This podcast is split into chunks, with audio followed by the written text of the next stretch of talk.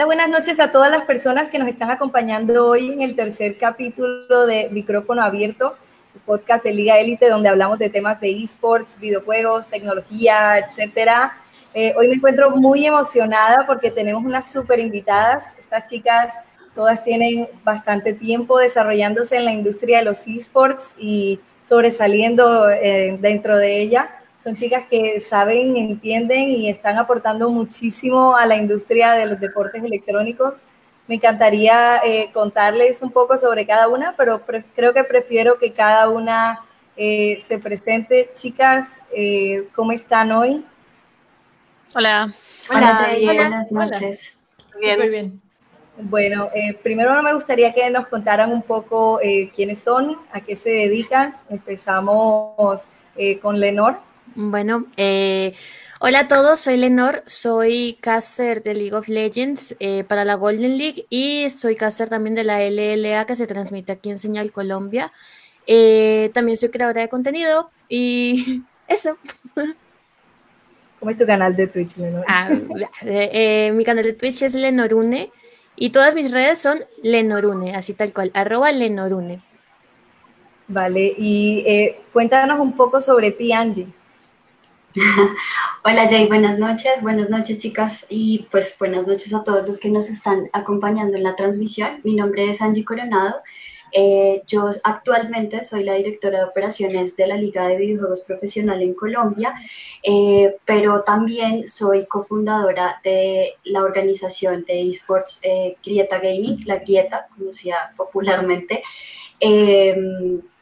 soy, bueno, como les cuento, soy cofundadora de, de esta organización, eh, pero actualmente estoy en el EVP y dije lo mismo, ya.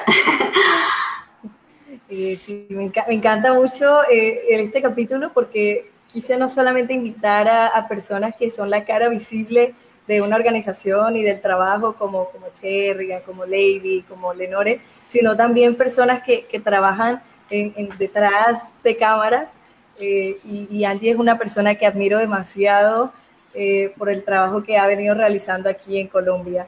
Eh, muchas gracias. Lady, cuéntanos un poco sobre ti.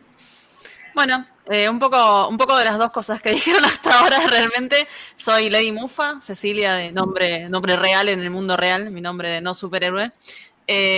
soy caster, creadora de contenido, y, también soy productora de, eventos y competencias como cofundadora de una organización también eh, acá en, en LAS, por lo menos funcionamos hasta ahora, que es de un Fire Gaming.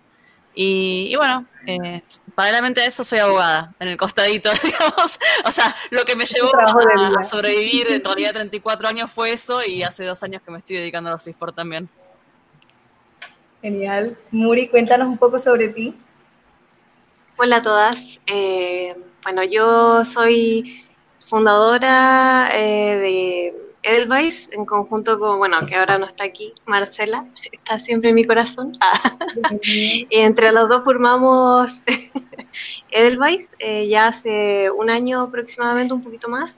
Y bueno, aparte de profesión, trabajo en el área de marketing digital, eh, manejando distintas marcas y eso.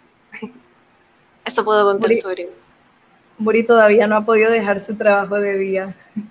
No, no puedo. necesito sobrevivir. es muy triste. Hay, que seguir aguantando. sí, hasta, que se pueda, ¿no? Pero bueno. Es bueno. Y Cherrigan, cuéntanos un poco sobre ti. ¿Qué tal? Eh, muchísimas gracias por la invitación. La verdad que padre estar rodeada de un montón de chicas que le trabajan durísimo aquí en, en la parte de los esports.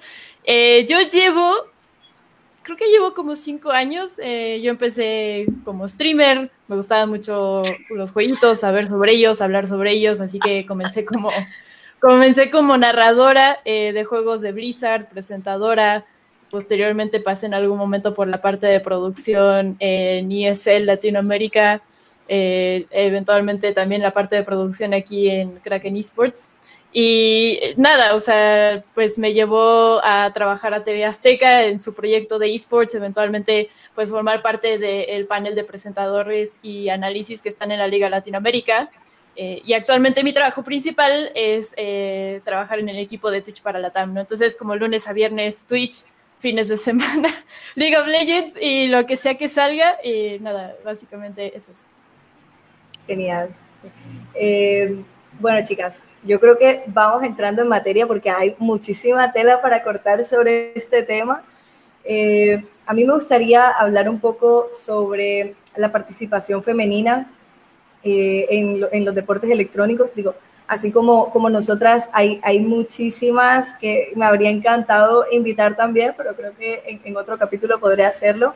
Eh, pero a pesar de eso, no es un secreto para nadie que somos una minoría dentro de, de la industria de los esports. Eh, sabemos que por temas eh, cognitivos o capacidades físicas no es, pero me gustaría saber su opinión acerca de por qué creen que hay tan poca participación femenina en el competitivo. No sé a quién le gustaría empezar. Bueno, yo me voy a lanzar al agua. Vale. yo, yo me quiero lanzar un poquito em, diciendo que mi percepción es un poco contraria, eh, en el sentido de que no creo que la participación de las mujeres sea una minoría. Eh, ¿Qué pasa? Socialmente y culturalmente hablando, pues eh, vivimos, sobre todo Latinoamérica, es una sociedad muy machista eh, y siento que a veces a las mujeres no nos gusta de pronto cargar con esos títulos de, gamer, porque eso va asociado a muchas cosas. Por ejemplo, asocian que ser gamer sea una chica que tiene que saber muchísimo de, de, de, como todo lo que eh, gira en torno a esa cultura gamer. mejor dicho, casi que tengo que ser una geek.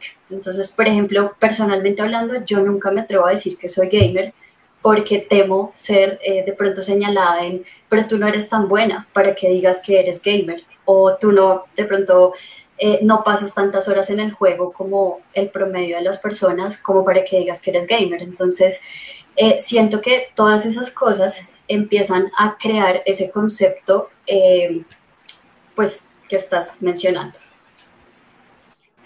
Sí, como que tenemos que pasar una prueba de...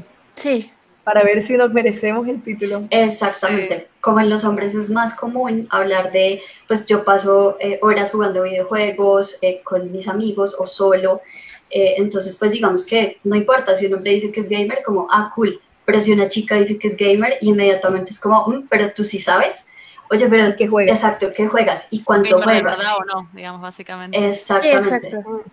Entonces siento que en realidad a las mujeres a muchas, pensaría yo, no les interesa como ese título de gamer, simplemente uno eh, sabe que, juega, que le gusta, que hace en su tiempo libre. Eh, algunas eh, mucho más admirables tienen trabajos como Leno, que es caster, que la admiro un montón por toda su, su experiencia, por toda su constancia, sobre todo. creadoras de contenido también, chicas aquí hay una chica que es propietaria de un equipo, eh, todas esas cosas creo que ya van abriendo más puertas y van quitando un poquito como, como esa tela y, esa, y ese signo de pregunta de, pero si eres gamer de verdad. Sí. Sí, es, es, es muy cierto. Muy ah, me encantaría escuchar tu opinión al respecto. Ya la sé, eh, pero el público ya no la sabe. Eh, bueno, yo creo que la gente que me conoce sabe cómo soy. Ah. Eh, bueno, saben en realidad eh, que, bueno, yo tengo una opinión bien radical en respecto al tema. Yo pienso que hasta el momento todavía somos minoría en, el, en temas de, de profesionalismo de los esports, porque si bien la otra vez creo que estuve en otra, en otra así como podcast con otras chicas y Sí, con la, con la Ceci y con otras chicas de Argentina y llegábamos a lo mismo. Eh, la mitad de los gamers, ahora mismo, un por ciento menos, 49% en el mundo, son mujeres. O sea, la mitad de mujeres juega videojuegos a nivel mundial. Pero, eh, ¿qué es lo que pasa? O lo que yo he visto en base como a la experiencia que llevo, que todas nos vamos desinflando en el camino. ¿Y por qué? O sea, por ejemplo, si alguien quiere profesionalizarse y si alguien quiere ser no sé, jugadora profesional de esports. Ah, por ejemplo, yo fui jugadora de esports. Eh, eh, bueno, jugué LOL mucho tiempo, en el año 2013, 2014, por ahí, hasta el 2015 creo que fue, que mi meta era ser la mejor, así como ADC del mundo, la, la, mejor mujer ADC, la TAM X. Pero pasé por tantos equipos que era como la división femenina de y sentía que nos daban tan poca importancia, nos daban tan pocos recursos, eh, al final siempre era como una pelea contra, contra lo que nosotros también queríamos aprender y que te, te va, todo esto te va insegurizando, no sé si está bien dicha la palabra, pero te va provocando seguridad, inseguridad, y, son muchas las barreras que, que, los hombres en este caso no, de repente no pasan, y que está bien que no pasen porque nosotros tampoco deberíamos pasar por eso, pero después te va cansando, ese es el tema final, o por lo menos a mí me pasa así, te va cansando y tú decís, no, o sea, estoy, estoy puro hueviendo, por así decirlo, estoy, estoy haciendo nada con mi vida, entonces me dedico a lo mío. Por ejemplo, a mí me pasó, yo ya voy a dedicarme full a mi estudio, a trabajar, y después se dio la oportunidad de esto y dije, ya, la Mar se propuso este, este proyecto y vamos, hagámoslo, tratemos de hacer un cambio y creo que sí hemos visto los cambios. Pero partió de la misma necesidad de las mujeres en realidad en hacer visible esta situación. Porque los hombres, si bien la ven, no la viven. Entonces no, no sé si la pueden llegar a entender o si la tratan de entender, son maravillosos, pero creo que para poder entenderlo hay que vivirlo. Entonces yo lo que he visto en muchas jugadoras es eso, sobre todo la inseguridad, de yo no puedo, eh, yo soy más mala, yo como que siempre eso, como, bueno, tú misma lo has visto con el tema la, la psicóloga, la mejor psicóloga. y, bueno, ella yo creo que se ha podido dar cuenta con el tiempo en que una de las principales eh, barreras de las mujeres a la hora de poder tratar de avanzar es la inseguridad a la hora de, poder seguir avanzando en este tema y, no decaer, porque creo que son muchas las barreras que, se presentan en ese sentido. Eso, para no alargar Yo, yo quisiera, perdóname, eh, interrumpirte. Eh, siento que de pronto hay algo importante por resaltar y es que las barreras para ser jugador profesional, creo, en mi percepción, que las tiene por igual un hombre y una mujer. Yo, digamos que en ese sentido, no, no haría como la, la separación de que porque seamos mujeres de pronto tenemos menos chance de ser profesionales. Rescato algo que dices y es el tema de la inseguridad puede que muchas mujeres, las mujeres es un hecho que somos más sensibles que los hombres eh, y es un hecho que todo el tema de, sentirnos, no sé, muy observadas o muy atacadas eh, pueda, pueda generarnos desmotivación. Entonces, igual, porque les, les, digo porque conozco muchos jugadores que de pronto son buenos, pero también tienen problemas de inseguridad y no logran salir adelante.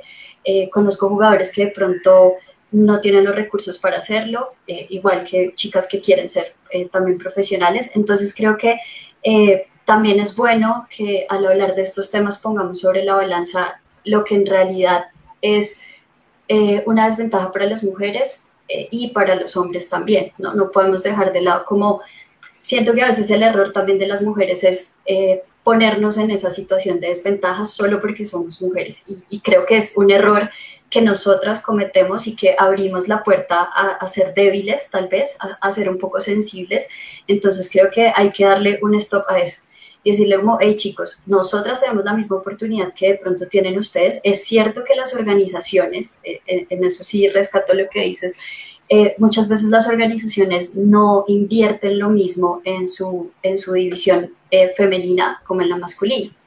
Pero ahí yo también hago un planteamiento. Eh, ninguna liga que yo conozca en sus reglamentos pone que las chicas no pueden participar.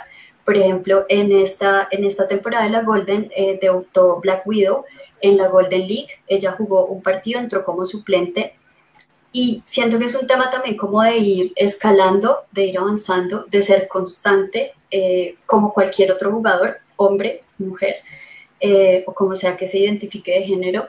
Eh, siento que es un tema de constancia también, el poder crecer en esta industria de los deportes electrónicos. También estoy de acuerdo que es un tema, perdón, no, no, no, no, no, un no, no, que también estoy de acuerdo que es un tema de constancia, súper de acuerdo, pero creo que en base a la experiencia que he visto de las chicas que con las que hemos trabajado, que bueno, han ido rotando muchas veces, eh, hemos tomado, tenemos experiencia de chicas que estuvieron en equipos eh, de LVP suplentes y mixtos y sabemos cómo, cómo es el trato, por así decirlo, no es igual. Y sí, le, por lo menos lo que yo he visto es eso, sí, provocan una inseguridad distinta al que le o sea, yo entiendo que los hombres pasan por las mismas inseguridades, tienen problemas en la casa, tienen problemas psicológicos, porque cada humano acarrea sus mismos demonios, por así decirlo, a, lo largo de la vida. Pero sí siento que tenemos un peso extra al tener que lidiar con el flameo por, por género, porque eso está, es y Existe, todavía no lo podemos erradicar, es algo con lo que luchamos todos los días y para mí es algo que afecta. Yo no sé si será que somos más sensibles o no, pero es algo que los hombres no tienen que pasar, porque nosotros no lo estamos señalando con el dedo porque son hombres. Entonces creo que eso es un peso más a la mochila de repente de, muchas de las jugadoras. Sí, de acuerdo. Justo, justo Lenor hoy tuiteaba al respecto y creo que ella va a hablar eh, de eso. De, esa cuestión yo iba a hablar precisamente. Y es que aunque la inseguridad para uno y para el otro pueda llegar a ser la misma, creo que la cantidad de acoso a la que nosotras estamos, las que nos enfrentamos públicamente a la escena, a la que nosotras nos exponemos, es muy diferente. Entonces, para mí, más lejos, el mismo caso de Black Widow, supongo que ya no le molestó tanto, honestamente no le pregunté, pero a mí desde fuera sí me molestaba ver como todo el mundo insistía cada partido en el chat acosando de cuándo iba a jugar a nadie le interesan los suplentes. Pasó también con R7 cuando Carita estaba en R7. A nadie le interesan los suplentes. Pero cuando es una mujer, ahí empezamos todos los días a acusar. ¿Vas a jugar? ¿Eres marketing? ¿Qué estás haciendo? ¿Eres mala? ¿Eres soporte? Entonces, es un acoso diferente con el que tienes que lidiar. Y siento que es algo que golpea mucho más a quienes quieren dedicarse profesionalmente como deportistas a eso, que por ejemplo, no sé, a una figura. Yo he recibido acoso, un acoso diferente por ser mujer, eh, a mí me han negado oportunidades de trabajo porque mi cuerpo no es el cuerpo de una chica a la cual tienes que estar frente a la televisión, así súper linda, súper flaquita, súper con curvas. A mí me han negado trabajos por eso. Entonces, igual, sí hay como un trato diferencial hacia las chicas. Y aunque exista esa inseguridad desde ambas partes, creo que a lo que nosotras nos tenemos que enfrentar es algo que finalmente, si no tienes un temple de acero, propiamente hablando, que creo que ningún humano lo tiene al 100%, va a terminar afectándote eventualmente y va a terminar siendo la razón por la que decidas salirte de una escena competitiva, porque por mucho amor que le tengas a la competencia, son cosas que finalmente siento yo terminan hartando a las chicas. Afectando, total, de acuerdo. Sí, eh, sí ah. la verdad es que, perdón, quiero meter mi cuchara, o sea, la realidad es que la estadística está desde hace un par de años que estamos 50-50 en cuanto a distribución de consumidores de videojuegos eh, por género. Sí, me parece que era 48-52 eh, ya hace un par de años. Competitivamente no tengo el número, pero sería interesante revisarlo. Sin embargo, nada más eh, observando a campo, eh, pensaría que la representación femenina efectivamente es menor que la masculina. Este, y creo que, bueno, también está el tema de, pues, todas estas ligas dedicadas femeniles para abrir un espacio para las mujeres donde haya confianza, donde haya cierta comodidad, que sí están muy bien para poder generar un, un vínculo inicial, sin embargo no termina de resolver el problema de que eh, probablemente en las ligas mixtas no existe ese espacio y sí lo que existe es una barrera social enorme, porque la curva de respeto para una mujer que tiene un gusto por los videojuegos, por no decir gamer, es grandísima. Dices, no, pues me gusta jugar juegos, ah, sí, ya jugaste Dark Souls, ¿cuánto tiempo lo hiciste? ¿Qué, ¿qué runas utilizas? ¿Cuáles son tus ítems? Ah, seguro eres soporte. Y hemos tenido un montón de casos donde claramente hay una barrera social enorme y decir que eso no existe es una vil mentira. Entonces, ya tenemos algunos indicios, ya estamos dando algunos pasos y eso es algo que hay que celebrar. Y en cuanto a bueno, la hegemonía de, la, de los estereotipos de la belleza que se están poniendo las caras allá afuera. Creo que si hacemos una rápida revisión de todas las participaciones de nosotras mismas que estamos aquí el día de reunidas, podemos ver que todas somos distintas en nuestra manera de pensar, en nuestra manera de vernos, en nuestra manera de sentirnos bonitas. Y a veces es un tema, ¿no? Porque aparentemente no puedes tener eh, un mínimo aspecto más o menos bien porque entonces estás ahí por marketing, ¿no? Entonces está el tema de sí, eh, creo que se puede ser muchísimo más incluyente, sí, debemos perseguir esta campaña de inclusión, sin embargo también hay que valorar las figuras que ya están ahí, valorar, conocerlas, el Internet pone un montón de información de quiénes son, de dónde vienen, qué estudiaron, qué es lo que piensan, qué es lo que los mueve todos los días, puedes enterarte de cómo es una persona fácilmente, ¿no? Entonces, también hay que buscar la manera de no demeritar el trabajo de otra persona por su aspecto físico, porque entonces estamos trayendo en, estamos cayendo en el mismo juego, pero eh, es un tema súper complicado en cuanto a la parte competitiva. Hay algunos pasos, sin embargo, esos mismos pasos que estamos dando a veces terminan siendo una barrera también, ¿no? Si sale eh, un torneo con una bolsa de premios que solamente es para mujeres, los hombres van a decir, empiezan con sus bromas de me voy a hacer pasar para mujer para poder eh, aspirar a este premio. Es como que ese no es el objetivo, el objetivo es incentivar a las chicas que pueden tener un muy buen nivel a que tengan su primer iniciativa y su primer encuentro, poder descubrirse a sí mismas como competidoras y más adelante, quién sabe, ¿no? Entonces, eh, son incentivos que son actividades que pensarías, wow, qué padre que se pone esto para las chicas, pero desgraciadamente a veces no terminamos de entregar el mensaje y termina siendo también una barrera. Es súper complicado este tema.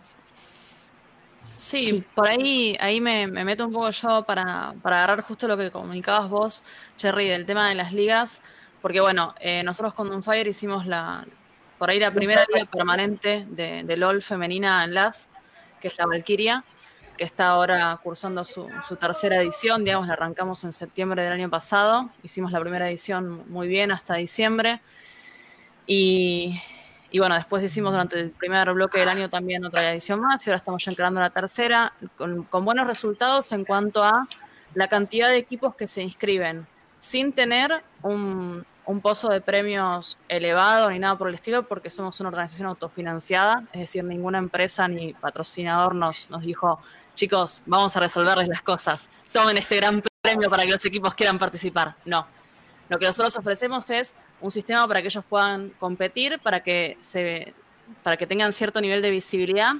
Y esencialmente no, o sea, la liga no tiene la idea, por ejemplo, de reemplazar o hacer una especie de LVP paralela para nada. O sea, la idea es generar un espacio un poco más seguro. Ni siquiera un espacio seguro, porque si uno abre y se pone a leer el chat, o sea, tengo 70 moderadores que están tic, tic, bam, bam, bam, bam, bam, bam. Eso por un lado. Por otro lado, es decir, el tema de las ligas femeninas está orientado más que nada a que haya gente que quizás no se anima a competir en otro entorno y en ese entorno sí se anima. No a modo de reemplazar el alto nivel competitivo que tiene que estar por idoneidad y no por género. Eso está clarísimo y creo que estamos todos de acuerdo en ese punto. Pero si yo nunca me animo a entrar, nunca nadie va a ver ni mi potencial como player, ni yo lo voy a saber tampoco. Ni yo voy a saber si realmente eso es lo que quiero. Entonces, de, repente, crear un entorno seguro para iniciar, por lo menos, es algo bastante viable, mientras no, no, tenga la idea de ser un techo, porque no tiene que haber un techo, digamos, el techo y la competitividad está, por lo menos en lo que es Argentina, circuitos nacionales, LVP, regionales, LLA, listo, ya está, o sea, LOL es así. Y está bien que sea así, y ahí no hablamos de género ni de nada, sino de idoneidad o de capacidad como player. En cuanto al tema de eh, el uso para el marketing, es algo muy real. Nadie pregunta por los suplentes en otras oportunidades, salvo que sean amigos o los padres, pero cuando es una mujer la suplente todo el mundo pregunta. Y también todo el mundo acosa si es soporte. Ahora, a ningún hombre lo acosan por ser soporte, eso es una realidad, este, más allá del chiste de hacer un sándwich, pero sacando eso de lado, eh, no hay un acoso por el rol. Y es más, si no sos soporte y de repente, no sé, sos top laner, ah, mira, es top laner, increíble. Sí, sí. oh, juega jungla, ¿qué es esto? Muy Pero bueno, eh, eso por un lado. Y también el hecho de, lo, retomo un poco lo que decía Lenore, a mí como caster me ha pasado de que me llamaran para proyectos o para producciones y me dicen, o sea, uno como caster que espera que te digan, pásame un bot para que te pueda escuchar hablar, pásame fotos, te dicen Mm. Eh, pero, digamos, ni siquiera voy a salir en la cámara. Voy a estar casteando el game mientras el game se está viendo y yo no aparezco en la cámara. Y tampoco voy a venir en bata a castear, digamos, me he visto como una persona de bien para presentar. Es decir, no es que voy en pijama a castear, porque uno dice, bueno, no es que la presentación es importante. Está perfecto, la presentación es importante.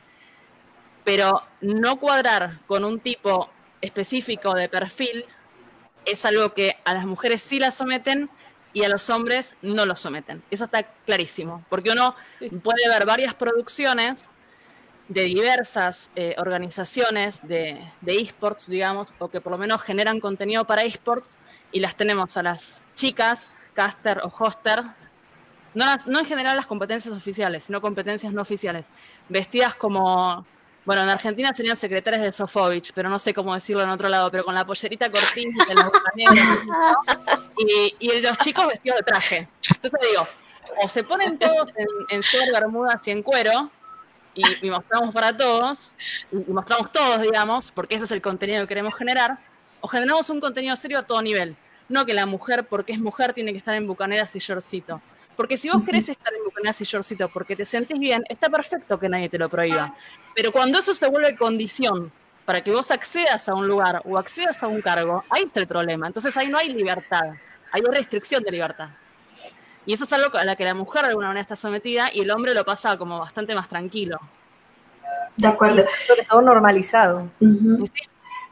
Yo siento ahí que las, las organizaciones, eh, los, las, las, entidades que hacen esports, que crean los espacios competitivos, las comunidades que abren eh, todas las puertas para, para esa, que son esas cunas de los talentos, tanto de jugadores como casters, tienen ese reto de empezar a romper como esas barreras de, de lo que tradicionalmente la, la, sociedad dicta. O sea, si nosotros vemos un, prendemos la tele, pues siempre en el comercial vamos a ver a la chica perfecta, eh, con el cabello largo, divina, espectacular. Digamos que a mí me encanta la, la, industria de los videojuegos a pesar de toda la toxicidad, de, de, todo lo que hay, porque en medio de todo se rompen barreras, se rompen esos límites. Nosotros vemos eh, de todo tipo de personas, por ejemplo, narrando gente que tiene mucho talento y que de pronto no es la más fitness, por decirlo de alguna manera. Eh, y eso a mí me gusta, eso, eso me parece que es de, de contribuirle a la escena de los, de los esports eh, y a los videojuegos en general. También siento que los videojuegos, igual que han evolucionado para, para llegar a lo que hoy conocemos como la, las escenas deportivas, eh, también están rompiendo como, como esas esas, esos esquemas de, de, por ejemplo, el juego típico, no sé, Mario Bros. el Mario rescata a la princesa, ponen a la mujer en una posición como de debilidad. Eh, en cambio, aquí en los videojuegos, pues hay más, hay, hay muchos juegos donde, no sé, la, la mujer es quien toma protagonismo de, la historia, de lo que pasa. Eh, hay personajes, mujeres que ya son más fuertes, que de pronto no están tan sexualizados. Entonces creo que empiezan a abrirse muchas puertas eh, en esta industria para que se rompa como con, esa, con lo que se viene tradicionalmente en la sociedad. Sí, eso es, es muy cierto. Hay tantas cosas por resaltar de todo lo que dijeron que, que no, no, sabría por dónde empezar, eh, pero quiero contar una, una, historia personal, bueno, no personal, personal, pero pues algo que me pasó recientemente y es nosotros en Liga Elite, de hecho, en este momento estamos eh, haciendo una liga femenina para LAN. Y cuando hicimos el anuncio, pasó mucho lo que mencionaban ahorita de chicos diciendo, vamos a ponernos una peluca y vamos a, a participar nosotros. O hubo un comentario de una persona que lo buscaría y lo leería, pero no quiero que, que sienta que lo estoy acosando. Eh, pero fue algo como, chicas, ¿a ustedes no les ofende que haya una liga exclusiva para ustedes? Eh, ¿No creen que eso es un poco ofensivo, como que no pueden competir con los hombres? Entonces los, las están poniendo aparte, algo así decía este sujeto. Y... Ay, es que si fuera por eso, tenemos que ofendernos por tantas cosas peores que, que nos hagan una liga femenina, es como maravilloso si las niñas pueden competir. sí, no, total. Eh, yo creo que esa persona definitivamente no entiende cuál es el objetivo de estas ligas, eh, pero pues me gustaría saber qué opinan ustedes al respecto. ¿Creen que son positivas? ¿Creen que son negativas? Mira, yo soy una persona que desde que jugaba eh, yo lo encontraba súper, era lo que no me gustaba. Y aquí está el karma. Aquí tengo un equipo femenino, pues después de haber vivido todo lo que viví en realidad. Eh, eh, las ligas femeninas, eh, vuelvo al tema de la inseguridad. Creo que para mí es un tema esencial, o sea, es algo fundamental el tema del, de la inseguridad y la seguridad sobre todo. Creo que esto le da, he visto la evolución de distintas jugadoras, incluso algunas que ya no están en, el equipo de nosotras, que esto ha hecho que ellas puedan aprender a competir y, a, y creer en ellas mismas, en que, en que pueden jugar, en que no se ponen nerviosas frente a un, stream. Eh, son muchas cosas que son positivas para ellas, incluso. Eh, ¿Por qué existen estas cosas? Porque tengo un montón de testimonios de jugadoras del equipo que están actualmente o otras que han estado antes y que han llegado a LVP suplente o han llegado a equipos de tier 3 y la respuesta, por lo menos una, fue la última que, me dio y que me contó, es que ella llegó con un buen nivel, eh, hizo los tries, le dijeron, no, sabes que eres súper buena, pero eh, sentimos que va a ser una distracción para nuestros jugadores.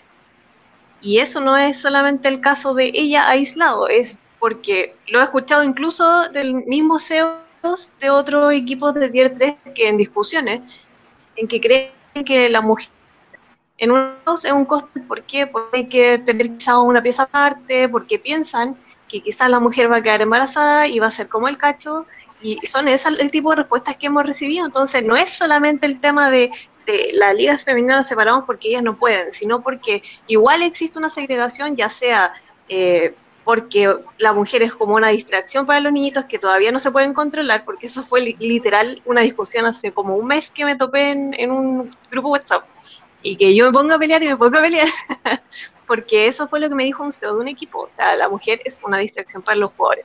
Jugadores de 20 años que no se pueden controlar, o sea, sería como literal, yo no puedo tener compañeros de trabajo porque mis compañeros de trabajo pueden llegar a distraerse porque hay una mujer en el trabajo, no, para mí esto es un trabajo siendo un equipo, siendo lo que sea, debería tomarse como tal.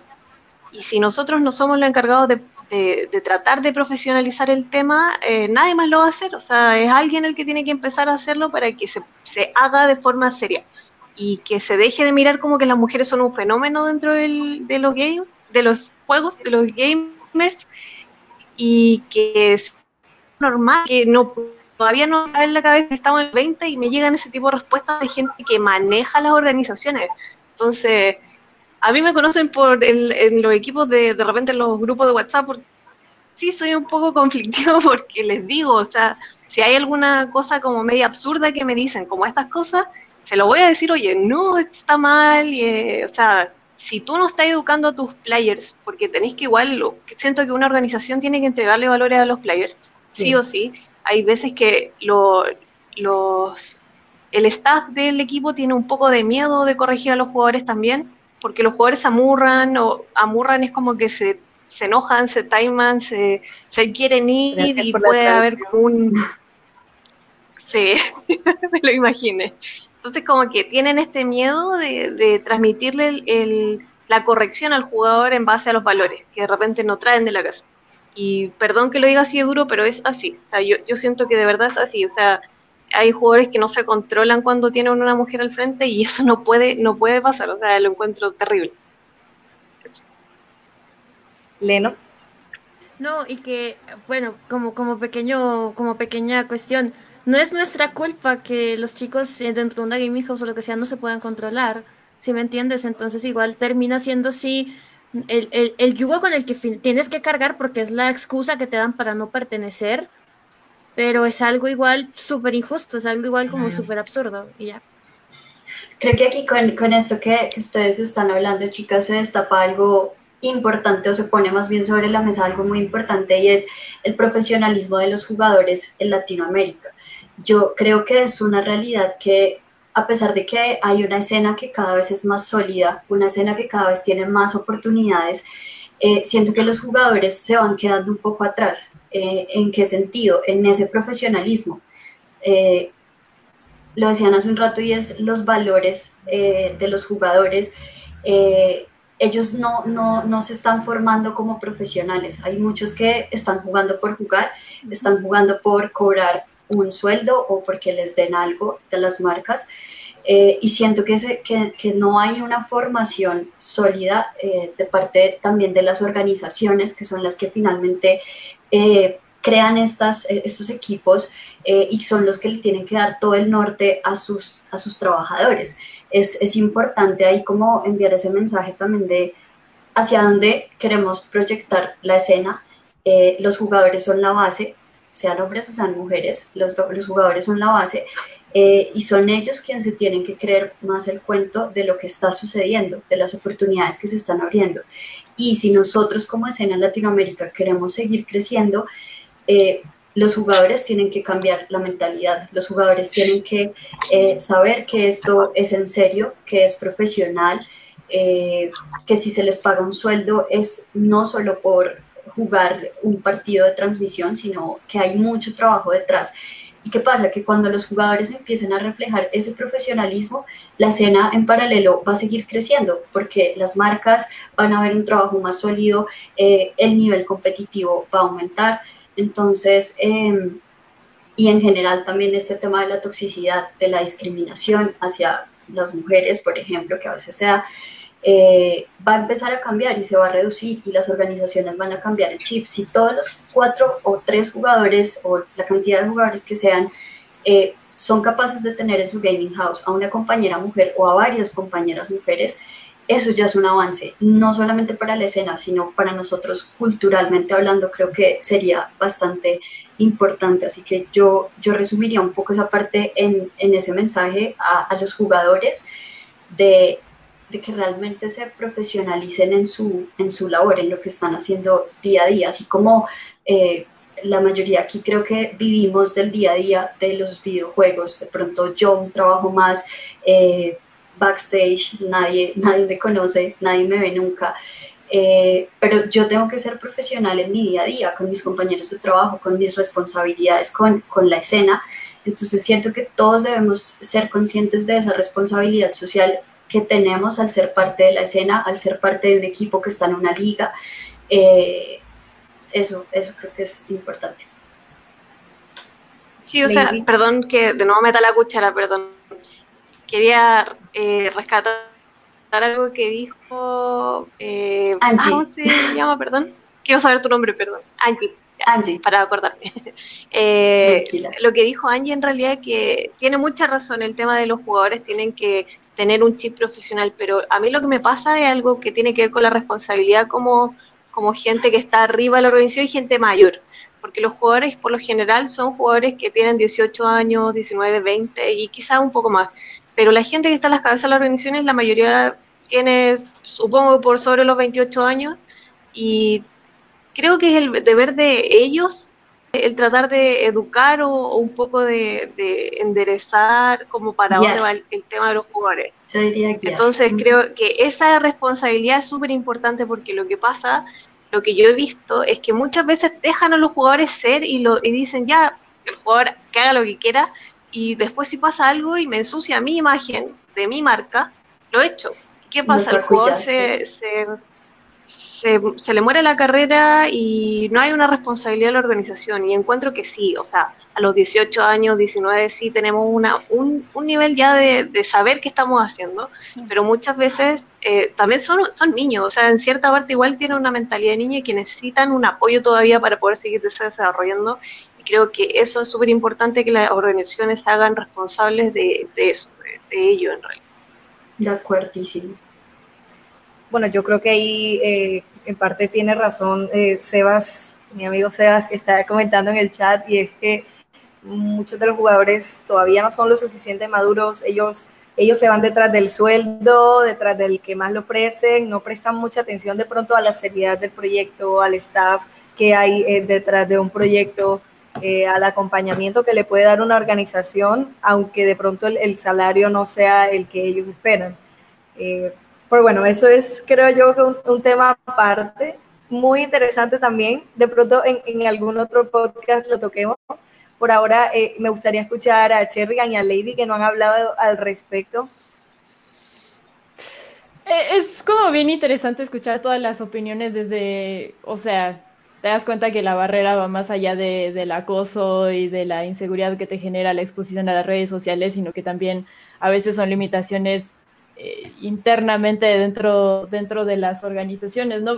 A mí me lleva mucho a pensar, y es un tema aparte como tú lo comentas, a mí se me hace muy cuestionable el formato de Gaming House. O sea, el hecho de tener a personas encerradas bajo un mismo techo por más de un año, imagínate la situación en la que se encuentra ahorita Furious Gaming Pixel, que tienen a sus jugadores lejos de casa, lejos de familia y son chavitos, este, pues que están ahí por su sueldo y todo, pero ha sido un año particularmente complicado, ¿no? Y, la diferencia entre ir a una oficina y tener un espacio designado de trabajo donde sabes que debes de tener a lo mejor cierta, cierto código de vestimenta, cierto código de conducta que completamente es distinto a lo mejor a lo que tienes en casa, ¿no? Entonces no es lo mismo estar bajo el mismo techo en tu cama y dar dos pasos y ya estás a lo mejor en la sala donde están todas las computadoras. Y lo comento porque particularmente, o sea, estamos hablando de una edad donde pasan unos 5 o 6 años a lo mejor bajo este, este formato donde no aprenden tal vez las responsabilidades de ir a procurarse que comer, administrar gastos, administrar ese sueldo, convivir con personas de diferentes círculos, desde el personal hasta el laboral, y de entender las limitaciones de cada uno. Y también hemos visto ejemplos de eh, pues de jugadores que se van a la baja psicológicamente y emocionalmente a lo largo de una temporada y cómo impacta totalmente hasta el resultado de los partidos cuando hay muy poca química y lo vimos, eh, por ejemplo, en Furious Gaming, donde teníamos un Cyphers que estaba tilteadísimo hasta las nubes. ¿Y qué pasó? Bueno, pues ahí, este, ah, no, Cyphers estaba en azules. Eh, Cyphers eh, lo teníamos en azules, previamente lo teníamos en Furious Gaming y bueno, ves mucho cómo impacta el estado anémico y, psicológico incluso dentro de la convivencia, ¿no? Entonces, eh, eh, sí está la parte de a lo mejor de las disparidades de género, de las limitaciones, está la parte de incluso llegar a cuestionar si estos formatos laborales de gaming house realmente funcionan para tener a un montón de mocosos ahí guardados donde les estás pagando para que ganen partidas, ¿no? Entonces, eso es como que el tema aparte. Eh, y nada, o sea, es, la pregunta entonces es, ¿qué hacemos? Porque estamos terminando como en la misma conversación de, bueno, hagamos más espacios para que mujeres se sientan seguras y empiecen a empiecen a, dar ese primer paso, ¿no? Que ese no sea su techo, sino que sea el primer paso para buscar a lo mejor uno, uno más arriba, pero qué es lo que le falta para que realmente se entregue ese mensaje, ¿no? O qué es lo que hace falta para luchar un poco más eh, por esa inclusión, tal vez darle mayor visibilidad a estos casos de man. Me pidieron una fotografía, vieron que era una patata a lo mejor y siempre no me aceptaron, no lo sé. Entonces, la pregunta, creo que la pregunta importante es, ¿qué hacemos? Porque en cada podcast y en cada entrevista estamos teniendo como que la misma conversación. Entonces, creo que lo importante sería esa parte de qué vamos a hacer. Se están dando los pasos, cada vez hay mayor visibilidad, eh, se está aprovechando de manera adecuada la exposición que dan las redes sociales a estos casos. Probablemente pensaríamos que sí, a lo mejor que no, pero eh, yo creo que ahí es donde está la, la verdadera pregunta. Sí, de hecho, esa iba a ser la, la pregunta para cerrar el podcast. Y creo que podemos empezar con Lady, que, que, no ha hablado, no se ha pronunciado al respecto. ¿Qué crees que falta? Eh, ¿Por dónde debemos empezar para, para disminuir la, la, brecha? A ver, la educación siempre empieza por casa. Eso es algo medio, medio innegable. Eh, y es muy difícil que un manager o un coach de un equipo pueda incorporar en una persona algo que su propio hogar no le inculcó como algo correcto, ¿sí? Lo que sí puede hacer y debe hacer una organización es fijar un ideario de valores que son aceptados y otras cosas que no son aceptadas y con las cuales debería haber una tolerancia cero. Eh, ¿Para qué? Para que si el jugador no actúa como sería lo ideal, por propia voluntad, por convencimiento de lo correcto, al menos actúe por miedo en un punto. Lo cual no es lo ideal, pero los efectos prácticos terminan sirviendo por una cuestión de repetir actitudes. ¿Por qué? Porque si yo repito actitudes donde yo estoy penalizando gravemente determinadas cosas, pero con un discurso coherente, es decir, no solamente voy a matar a mi jugador porque dijo o hizo tal cosa cuando yo era parte de los mismos chistes internos en el grupo, porque si no estoy haciendo lo mismo, digamos, o sea, no es una cuestión de hacerlo para afuera. A mí me ha pasado, por ejemplo, de invitar equipos de tier 3 sólidos, conocidos, no estoy hablando de un equipo que se formó en un día, digamos, estoy hablando de invitar equipos sólidos y decirle, hola, te invito a esta liga que se va a transmitir todos los días, todo el discurso de siempre. Y me ponen, ¿y vos venís incluida en el premio? Y fue como, a ver, yo no voy a responder acá lo que le dije a la persona. Porque soy como muy, muy poco sutil para ese tipo de cosas. Pero creo que en un punto está eh, el hecho de que a mí, a mí me lo digan y a mí no me afecte por mi forma de ser, por mi edad, por mi formación profesional, porque lo que sea. Pero el hecho de que yo piense, por ejemplo, tengo una hija de 12 años, que mi hija no podría estar en un equipo, no podría estar integrando cosas, porque se va a exponer a eso y yo no quiero que ella, sin tener la formación sólida alrededor sobre mi persona que tengo, lo viva ella de esa manera, es porque viene de esta manera. Entonces nosotros tenemos que educar de un lado eh, para evitar que las conductas se repitan. Si las conductas se dan, castigarlas, desde, desde la integridad y desde la coherencia. Es decir, yo no puedo castigar algo que yo estoy haciendo por otro lado, porque si no pierdo pierdo eh, fuerza como líder, porque también eso es importante, digamos, en los equipos, por ahí en formación, o equipos tier 3 por lo menos, que es con los que yo más me vinculo por la liga fundamentalmente, hay mucha carencia de liderazgo. Y el liderazgo se da solamente cuando uno es coherente entre lo que dice, lo que hace y lo que piensa, de alguna manera. Entonces, si yo soy un líder coherente y un líder que tengo ascendientes, es decir, que los demás me siguen, yo puedo empezar a bajar líneas sobre determinadas conductas hacia mis, hacia mis jugadores, hacia el resto de mi staff y demás, lo que sea. Eso por un lado. Por otro lado, el castigo obviamente de conductas que son disvaliosas o que no sirven. Y por otro lado, también el fortalecimiento hacia todas las personas que pueden ser víctimas de ese tipo de acoso, ya sea eh, mujeres, ya sea personas trans también, que es una situación muy complicada en todo el ámbito, en el ámbito social en general y en el ámbito del gaming por ahí un poco más todavía, eh, y poder crear espacios abiertos donde las personas puedan hablar y sentirse bien y no, eh, o sea, que no recaiga todo por ahí en la, en la funa en redes, ¿no? Que por ahí muchas veces termina pasando algo, pasa la funa, se putean todos y a las dos semanas está todo exactamente igual que antes, digamos. Es decir, hay que crear espacios de visibilización de los problemas. ¿Para qué? Para decir, bueno, che, esto hay que educarlo, esto hay que solucionarlo, porque está bien, un jugador por ahí de 16, 17 años que está en una situación X psicológica, Ahora se está incorporando mucho más a los equipos el tema de la asistencia psicológica para los jugadores, pero antes por ahí no era tan, tan habitual, ahora es como algo más, más presente y debe ser así. Eh, que está viviendo situaciones de, estrés bastante alto, ni hablar del tema de lo que decía Cherry recién de, la Gaming House, que por ahí, por eso se, fue mutando a formatos de Gaming Office en muchos casos, porque es quizás más práctico. O sea, si yo pienso que tengo que, por ejemplo, vivir con la gente con la que trabajo, me pego un tiro directamente. si no va, se lo digo. es verdad. eh, espero que no. Me muero todos se viéndome de mi oficina, pero no. O sea, yo quiero llegar a mi casa y, alejarme un poco. O sea, uno tiene que ser uno mismo de alguna manera un tiempo al día, por lo menos, porque si no te explota la cabeza. Eh, esa es una realidad. Entonces creo que, que se va aprendiendo en general en la escena, ¿no? Decir, bueno, se muta ahora este formato de la gaming office porque de alguna manera resulta un poco más afín a que la persona no se te prenda fuego mentalmente, por lo menos. Porque obviamente si la persona está prendida a fuego mentalmente, las, sus actitudes quizás no van a ser del todo buenas. Entonces me parece que por un lado es educación, por otro lado fijar criterios de empresa, digamos, en el equipo, porque los equipos son empresas, son organizaciones consolidadas o deberían serlo, o a eso apuntan por lo menos. a ningún equipo que compita se arma porque sí, no, tenemos nada que hacer ahora, no, tienen siempre sueños de algo. Entonces, bajar un ideario claro, estas son nuestras ideas, nuestros valores como empresa. ¿Te gusta bien? ¿No te gusta? Acá está la puerta, te vas. Eh, y por otro lado, empezar a comportarse con esa coherencia, ¿no? De decir, bueno, eh, yo no digo que algo está mal, pero por WhatsApp nos estamos riendo de, no sé, de la cola de una mina que se mostró en un stream, porque si no estamos en la misma. O sea, si yo no bajo mi línea correcta, mis jugadores tampoco lo van a seguir porque es re gracioso hacerlo. Entonces, solamente no lo tenemos que hacer en público porque queda mal. Y no, no pasa por ahí la cosa porque si no tampoco va a haber una educación real. Y el fortalecimiento, como siempre, eh, de las personas que pueden llegar a ser víctimas. Y esto a nivel bullying directamente en líneas generales, digamos, no solamente es ir en contra de los agresores, sino también el fortalecimiento de las posibles víctimas o, o que hayan sido víctimas.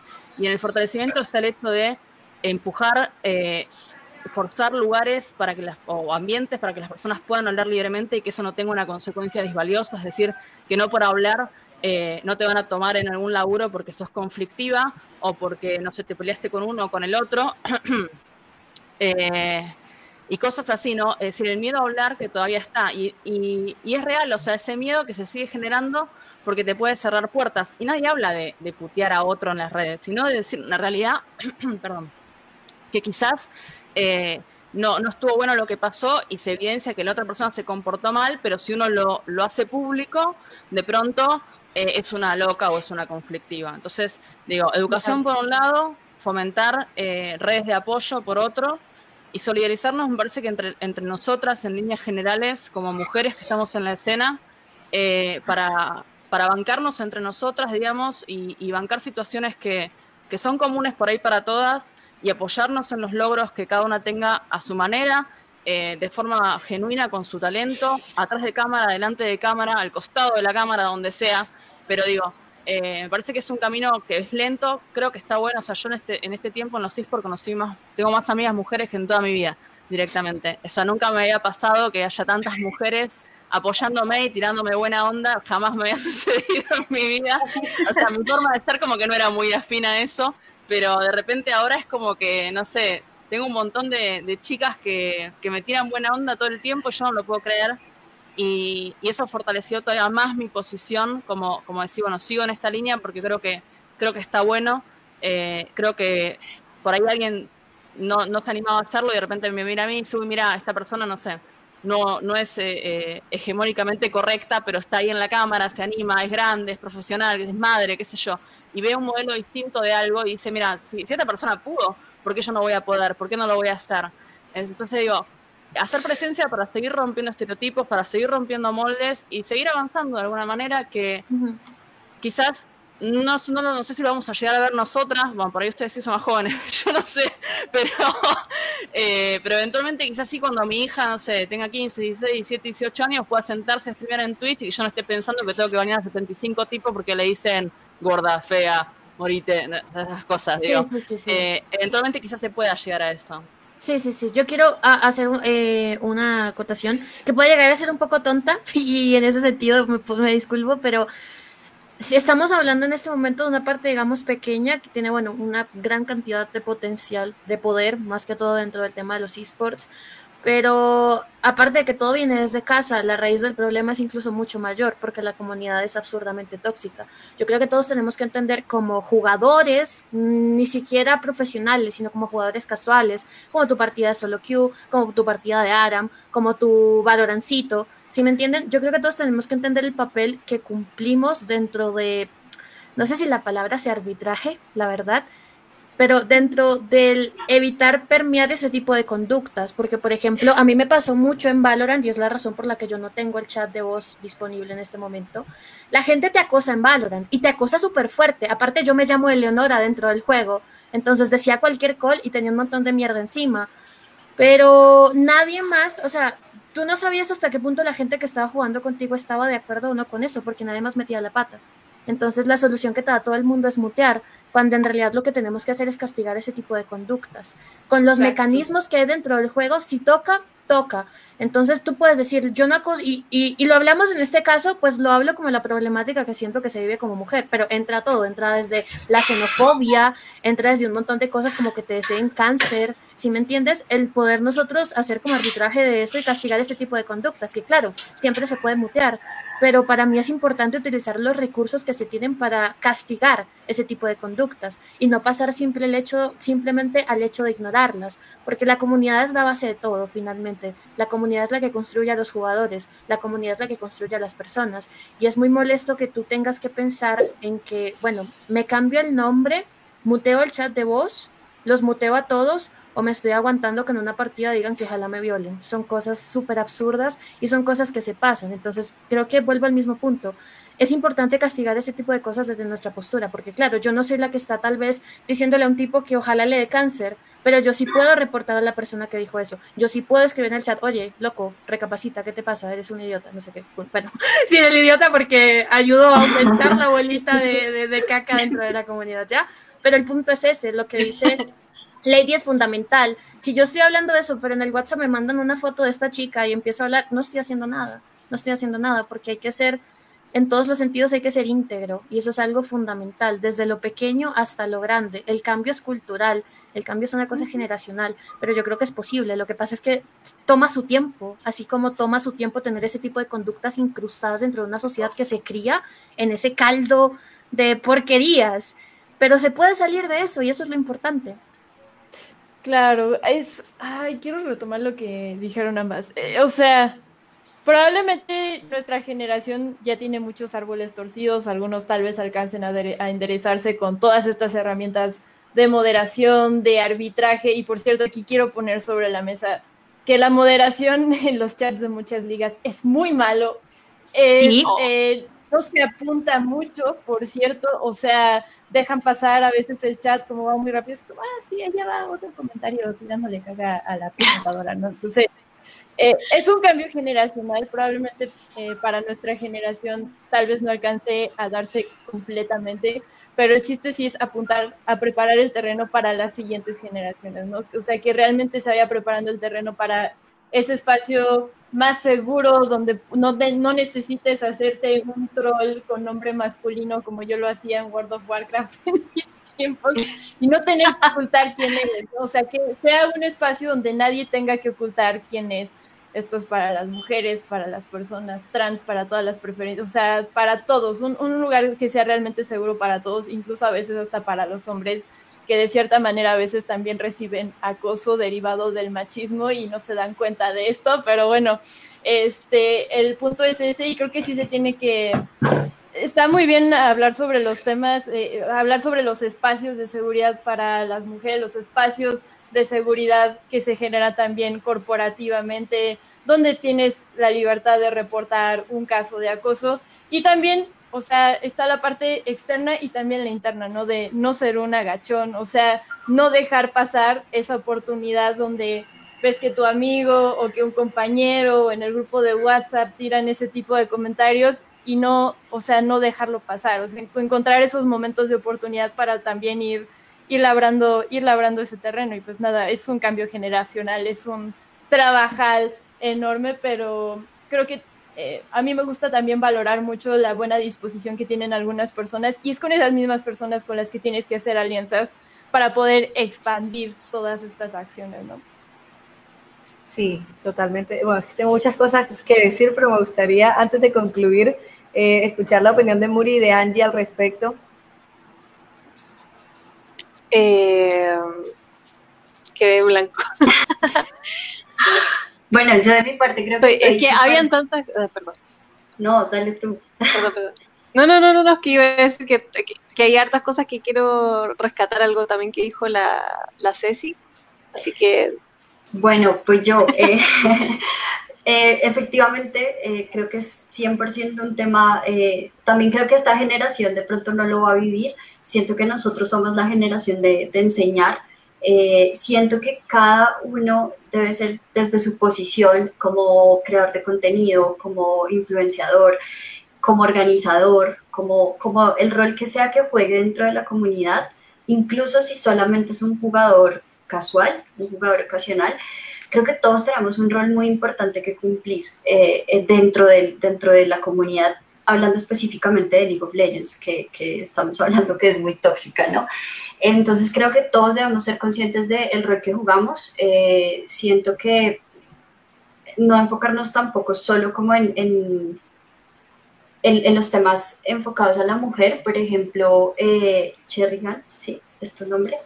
Ella me gustó algo muchísimo que dijo sobre el tema de las gaming house. Creo que toda la industria tiene cosas todavía por replantearse, cosas por mejorar. Es decir, eh, esta industria tiene mucho para crecer todavía eh, les decía hace un rato que, siento que me gusta la industria de los videojuegos por eso, porque podemos crear, podemos innovar, podemos romper con, los estereotipos, eh, hacer cosas nuevas, inventar. Entonces creo que de ahí está, inventar cosas nuevas, cosas que ayuden a que todo este tema de, de la toxicidad, la discriminación, las cosas negativas se empiecen a reducir. Yo creo que sí puede llegar un punto en el que todos eh, se sientan más tranquilos están siendo parte de la comunidad, que todos se sientan a gusto.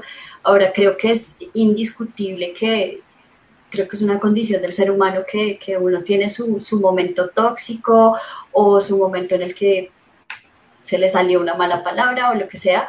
Creo que eso va a existir. Eh, así que creo que también es un trabajo interno de, uno, lo que yo aporto y dos, cómo yo asumo todo lo que, lo que pasa a mi alrededor. Dejo que me afecte, no dejo que me afecte. Eh, realmente me están eh, criticando me están haciendo sentir mal porque soy mujer o porque soy muy mala jugadora. No lo sé. He tenido partidas horrendas de League of Legends y, me han insultado horrible, pero no por mujer, sino por mala. Eh, entonces también de ser conscientes de eso, ¿no? De, de lo que es realmente malo para, para el entorno, para mí, y que no, que de pronto es algo que, sucede naturalmente, ¿no? Sí, no, la, toxicidad es algo, eh, sobre todo en los videojuegos y específicamente en la competitividad. Exacto. Sí, nos afecta a todos, eh, a todos, tanto a mujeres como hombres por igual. Eh, digamos que no, no es una, un invento de nadie, que aparte de esa toxicidad también hay toxicidad, como decía Lenore, de ojalá te violen o cosas que realmente ya no deberían dar risa en, en este punto de la historia. Eh, y que todavía existen, pero no, la toxicidad eh, afecta tanto a hombres como a mujeres. Sí, y, no, y, por ejemplo, si lo saquemos lo del, del, ámbito de pronto de los videojuegos, en el fútbol, eh, cuando los chicos o quien sea sale se juega un partido así se recocha y a uno le empujan, dice, bueno, es como la calentura del partido, del momento, de la adrenalina, de muchas cosas. Eso mismo pasa en los videojuegos. Hay gente que es demasiado competitiva, que por eso juega mucho eh, League of Legends o el juego que sea. Y eso creo que también es algo que es parte del juego. Entonces yo siento también que debemos aportar todos, contribuir todos a que, a que efectivamente no sea un tema ya pasado de raya, pero también siento que hay que entender que hay cosas que naturalmente ocurren por la, por la competitividad y no pasar al otro extremo de, ay, no, es que me dijeron que soy mala, no, ya, horrible. Entonces, eso, es, eso también es importante, como balancearlo muy bien. Sí, sí, sí, claro, claro, y qué pena me meto porque aparte del tema de sí, del acoso, de que te digan cosas feas por ser mujer, me parece muy de mal gusto que entonces empiecen a atacarte por tu nacionalidad. Entonces, cuando jugué en LAS, entre chilenos y argentinos te tiran mierda de una forma que es absurda y que es hasta asquerosa. Es, asquerosa. En LAN, por ejemplo, los chicos cuando se ponen el tag del país, particularmente lo he visto mucho con Venezuela, sin que tengan que jugar, sin hacer nada, solo por existir, ya empiezan a tirarles. Entonces, claro, es importante distinguir esas cosas pero finalmente creo que todas coincidimos en el mismo punto y es que hay que atacar ese tipo de comportamientos de raíz, sea por acoso, sea por xenofobia, sea por lo que sea, no tienes, hay, hay comentarios que, y uno también tiene que hacer ese esfuerzo, yo por ejemplo soy súper competitiva y a veces sí soy un poco tóxica, pero uno tiene que hacer ese esfuerzo de mirar hacia adentro y decir, bueno, una cosa es que yo, por ejemplo, no sé, vaya a flamear y mute el chat, ¿sí me entiendes? Y lo hable con, por voz con mi dúo, lo que sea. Y otra cosa ya es que me ponga a decirle al pelado que se le muera la mamá. Porque aunque mi competitividad me está haciendo estar en ese calor del momento de que, ay, estoy perdiendo mi ranking o lo que sea que esté perdiendo, no tengo por qué decirle que se le va a morir la mamá o cosas así que ya me parecen muy tristes, porque sí son comentarios que tú dices, no, o sea, hasta ese punto, como que incluso, aunque yo esté jugando horrible, no hay justificación para que te metas con mi mamá. Suena muy no, pero total, y, y, no, y no solamente en los videojuegos, eh, en, en, general me hiciste pensar cuando pusiste el ejemplo de los venezolanos, dejémonos de mentiras, la gente en redes sociales, porque la gente es muy valiente detrás de una pantalla, o sea, cuando tú no tienes que poner la cara, eh, tú puedes decir todo y tú puedes ser cualquier persona. Eso, esa, esa falsa, digamos, valentía que, que dan las redes sociales a los jóvenes ahora, eh, es lo que hay que replantear, yo creo que más que en la industria de los videojuegos como sociedad en general, porque en Facebook yo entro y, no sé, amigos del colegio que nada tienen que ver en, videojuegos o lo que sea, eh, caen en este tema de la discriminación porque de, burlarse, eh, de, de, compartir memes, cosas que, que, hacen sentir mal a otra persona porque es venezolano, porque, bueno, por lo que sea. Entonces, eh, a mí me gustaría dejar un mensaje en este punto y es, de pronto no, no, nosotros que estamos dentro de la industria no, no vendamos que esto pasa en los videojuegos, ¿vale? Porque esto, eso es negativo para, para nosotros, para la industria en general. Esto es algo que pasa en la sociedad. Eso es importante que, que, lo reconozcamos. Entonces, cuando hablemos de pronto de mi invitación, de pronto es que cuando hablemos de que hay discriminación, pues hay discriminación en la sociedad hacia la mujer, hacia por, por, por, muchos temas, no solo porque sea la industria de los videojuegos, al contrario, lo que les decía hace un rato, para mí la industria de los videojuegos es de rescatar, porque por ejemplo podemos tener un espacio como estos donde podemos eh, mostrarle a la gente qué hay, qué no hay, por qué, varios puntos de vista. eh, podemos llegar a conclusiones chéveres. De nuevo me enamoré de la idea de las gaming house, que, creo que es totalmente una realidad, o sea, no es, no es práctico y no es funcional tener a unos chicos eh, aislados completamente de la sociedad durante un montón de tiempo, eh, porque esto es un trabajo y tú no vives en tu trabajo. Estoy de acuerdo en que si yo también viviera con, con, la gente de mi trabajo, pues seguramente eh, entran un montón de, de, factores a, a, jugar. Entonces, todas esas cosas, todas esas herramientas, todos esos elementos, conceptos, eh, está muy chévere que podamos eh, sentarnos a conversarlos, a compartirlos y ojalá que las personas que de repente estén viendo esto, jugadores, dueños de equipos, organizadores de ligas, organizadores de torneos de comunidad, que no hay que poner nada en, punto chiquito, porque todos los espacios suman y aportan al crecimiento de la industria. Sin una pieza, la industria no sería lo que es hoy. Entonces, todos tenemos que contribuir a, esa, a tener esa capacidad crítica, eh, a tener esa capacidad de propuestas, de innovar, de crear, eh, para contribuir a que seamos, a final de cuentas, una mejor sociedad. Creo que es para mí el, resumen de eso. Sí, de acuerdo contigo. Eh, y bueno, ya para finalizar, me gustaría escuchar la opinión de Muri. Eh, bueno, quería en realidad como rescatar dos cosas que creo que, responden un poco a lo qué es lo que tenemos que hacer en realidad como para poder eh, revertir esta situación que era lo que decía, soy súper mala con los nombres, perdón, soy la peor. ah, ¿cómo se llama? Yo. La niña de abajo. abajo. Yo estoy abajo. no, no, al, lado de la Ceci. Cherry, cherry. La de rosado. Cherry, ah, cherry. cherry. Cherry, perdón. Perdón, soy la peor. Eh, mira, lo que pasa es que Cherry rescataba un punto súper importante que eh, tiene que ver mucho con lo que dijo Angie y lo que dijo Ceci, que es eh, cómo como sociedad podemos revertir esto. O sea, lo que decía Angie, que le encuentro toda la razón, eh, creo que esto viene desde mucho más atrás si empezamos a, volver en el tiempo. Eh, creo que nuestros papás, nuestros abuelos, toda como la sociedad en general era mucho más tóxica que, la sociedad actual, porque era mucho menos intolerante, porque las bromas que se hacían en base a esta misma intolerancia eh, eran, uno veía la tele, la televisión y tuve ahí burla a los negros, burla a los homosexuales, burla a las mujeres, y había un estereotipo, una caricaturización de estos como estereotipos. Y creo que a lo largo del tiempo y de estos últimos años hemos ido viendo como este, ah, bueno, con el desarrollo de las redes sociales y la globalización, eh, se ha ido como un poco minorizando este tema, pero ¿por qué nosotros lo notamos tan graves? Porque todavía nos afecta y porque lo estamos viendo y lo estamos viviendo en este caso porque estamos en la industria de los videojuegos y nos está afectando directamente.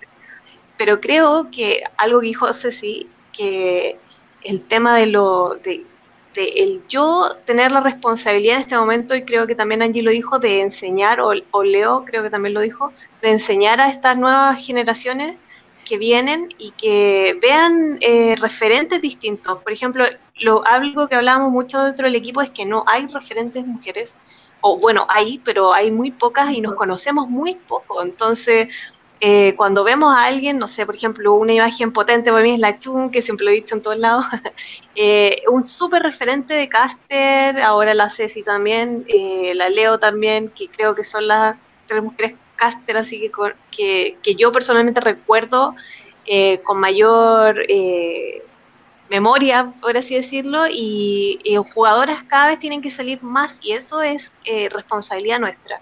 También así como yo estaba súper en contra de esto, de, aparecer acá, o sea, yo tenía un pánico horrible de estar aquí en la camarita y yo era, me decían, bueno, cuando estuve en un equipo X, que no lo voy a nombrar, me veían streamear y para mí era lo peor que me podían pedir, porque yo decía, quiero que me reconozcan por mi juego, no porque me quieran aparecer en la cámara y traer más gente. Pero creo que tampoco nunca he sido muy diplomática para decir las cosas, entonces me daba como un poco de susto esto de, aparecer en cámara. pero creo que si nosotras no nos ponemos esta responsabilidad de, aparecer en la cámara, de decir lo que, lo, que, lo que sabemos a las personas que vienen, creo que es súper importante que, lo hagamos porque es la única forma que podamos estar enseñando algo a los demás. Entonces, por, eso que creo que el rol de cada una de las que está acá y de las que están en realidad en la industria es muy importante. O sea, por muy mínimo que ellas piensan que sea, es muy importante. Y es muy importante que lo visibilicen. Sí. Eso. Sí, no, totalmente de acuerdo con todo lo que dijeron. Eh, hace falta eh, tanto que se empiece a castigar a aquellas conductas que sabemos que no son buenas, a dejar un poco la hipocresía, que yo creo que nos va a tomar muchísimo tiempo, por lo que, creo que mencionaba eh, Ceci, y era eh, lo hacen en público, eh, lo, castigan en público, si un jugador mío lo hace, me lavo las manos y ya este jugador no hace parte de mi organización, pero en, el grupo de WhatsApp los mismos CEO, los mismos coach, los managers eh, fomentan ese tipo de, conductas de cierta forma. Hace falta tiempo también para, para, reducir esas concepciones implícitas que no tienen solamente en los videojuegos, sino en la sociedad en general. Y yo creo que ya de pronto, eh, retomando un tema que, que, habíamos dejado olvidado y era el tema del, nivel de igualdad de oportunidades, eh, tal vez las chicas a futuro, los papás vean eh, más aceptable comprarle una consola a su hija porque ya los videojuegos no son algo solo de chicos y ya esta chica que empieza a crecer jugando videojuegos va desarrollando una serie de habilidades psicológicas y cognitivas que cuando se enfrente con otros chicos va a, va a tener eh, la, misma, el mismo nivel, por así decirlo, por lo menos tuvo las mismas oportunidades en su vida. Si no fue buena es porque no a todo el mundo se le dan los videojuegos, eh, pero sí tampoco hay que negar que de pronto un chico que lleva jugando toda su vida videojuegos, como son muchísimos gamers, eh, en comparación con la mayoría de chicas que descubren los videojuegos ya, ya grandecitas, porque fue cuando tuvieron acceso a una computadora donde podían encontrar un juego o porque no sé, hay, otra, hay muchas afortunadas que de pronto tenían un hermano que jugaba videojuegos o, el novio se los presentó, pero el, punto es, lo vamos descubriendo muchos años más tarde que ellos y creo que, que por eso es eh, en parte la diferencia de, nivel, por así decirlo. Eh, ¿Te, y, ¿Te puedo robar cinco minutos con el tema del nivel después cuando termines? Eh, claro. Eh, y, algo que me gustaría agregar a, lo que todas mencionaban era, hace falta mucha, mucha hermandad o como le dicen, sororidad entre las chicas que, estamos en la industria, porque, y bueno, sobre todo lo he visto trabajando en Edelweiss, todos los días hay, un hay una, polémica, diferente con jugadoras en, en Twitter o en redes sociales tirándose hate entre sí y no sé, siento que eso eh, más que aportar algo, eh, digo, yo sé que, que, hay parte del show que es eh, tirar un poco de bardo en redes sociales porque eso aumenta los views, los likes, fomenta la, competencia, pero hay, hay, un tema de, de la competencia, de, de, meterse con otras jugadoras que siento que, como decía Lenore, destruye totalmente y siento que es algo que todas debemos comenzar a aportar, tanto jugadoras como manager, como coach, como personas que trabajamos eh, detrás de cámaras, como CEOs, casters, etcétera. Lady. Sí, ahí con el tema de nivelar justamente es muy cierto lo que, lo que vos decís. Quizás hay muchas chicas que entran en contacto con, con el gaming en general a una edad por ahí más avanzada que, que los chicos. Está mutando eso de, a poco, pero bueno, lo, que fue la generación mía o por ahí un poco de, de más años atrás también, eh, se repitió esto de que el contacto era un poco más, más demorado, un poco más lento. Y, el tema del nivel muchas veces se discute justamente cuando hablamos de ligas femeninas o cuando hablamos de cantidad de mujeres jugando eh, en el EVP o lo que fuera. Y me parece que está, está bueno destacar una realidad que, por ahí no, no, la mencioné antes porque se me pasó, pero, pero sí creo que ahora viene como anillo al dedo en los dos puntos. En el de la sororidad, digamos, en general, de la hermandad en general, por un lado, y por otro lado, el tema de la nivelación de, jugadoras, por lo menos en League of Legends. La, persona que estuvo coachando New Star en, en la promoción relegación, que le ganó un lugar en el EVP justamente, fue una mujer, que fue la coach Freya. Y ella se, metió hace un tiempo ahora a fondo, digamos, con el tema de, hacer nivelar a las players en la escena femenina también, ofreciendo directamente coaching gratuito a mujeres en general, independientemente del equipo en el que estén. Eh, y la verdad es que es algo que me parece que es importante destacarlo porque, digamos, yo lo veo, lo veo en las ligas y, veo cómo mejoran.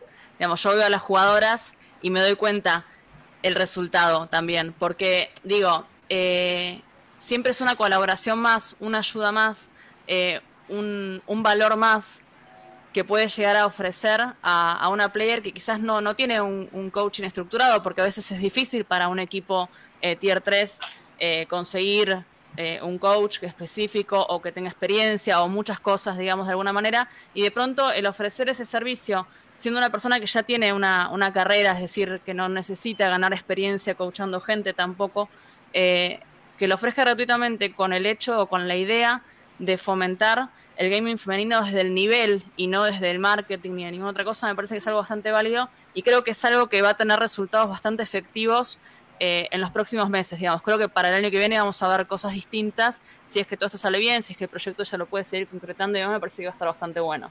Y no quería dejarlo de lado porque por ahí ella es una persona que no, no es mucho de estar en, ni en la cámara ni nada por el estilo, o sea, eh, entonces, pero bueno, uno lo va viendo y yo que miro las partidas, porque obviamente las casteo en la Liga Valkyria, es como que uno va viendo y va notando y va, va viendo cómo se van enriqueciendo las jugadoras, que en definitiva es lo que buscamos, porque no buscamos un espacio por el espacio en sí mismo, sino un espacio con un objetivo. Y ese objetivo es la inclusión y es la mejora y es la nivelación también en muchos puntos. Sí, y bueno, totalmente de acuerdo.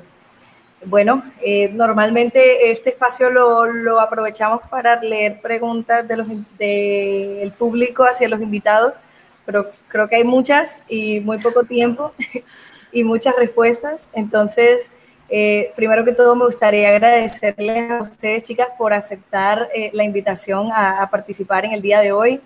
Eh, recordarle al público que el próximo jueves vamos a tener la continuación de esta charla con nuevas invitadas que tristemente no pudieron estar hoy, pero que son igual de, de relevantes en la escena que, que las chicas que tenemos hoy. Eh, y bueno, esto ha sido todo por hoy en micrófono abierto. No se olviden de seguirnos en nuestras redes sociales como arroba Liga Elite RC.